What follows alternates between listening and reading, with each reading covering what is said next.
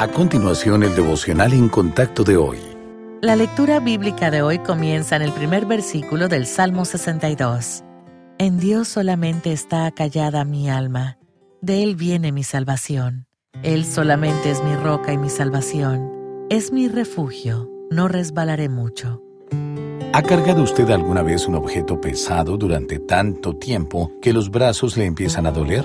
Cuenta los pasos hasta que por fin puede soltarlo, y cuando lo hace, el alivio inunda su cuerpo al disminuir el dolor.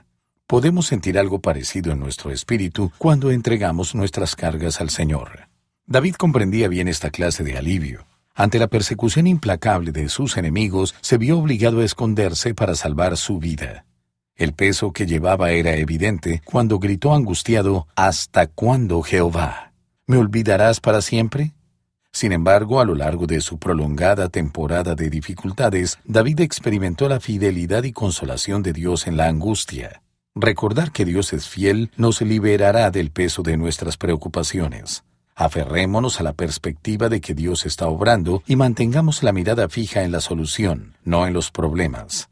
Entonces, como David, podremos decir, jamás seré sacudido. Mientras aprende a dejar sus cargas, asegúrese de hablar con Dios en oración y esperar en Él con esperanza. Y nunca olvide que Él es su roca y su salvación. Ese es el verdadero alivio.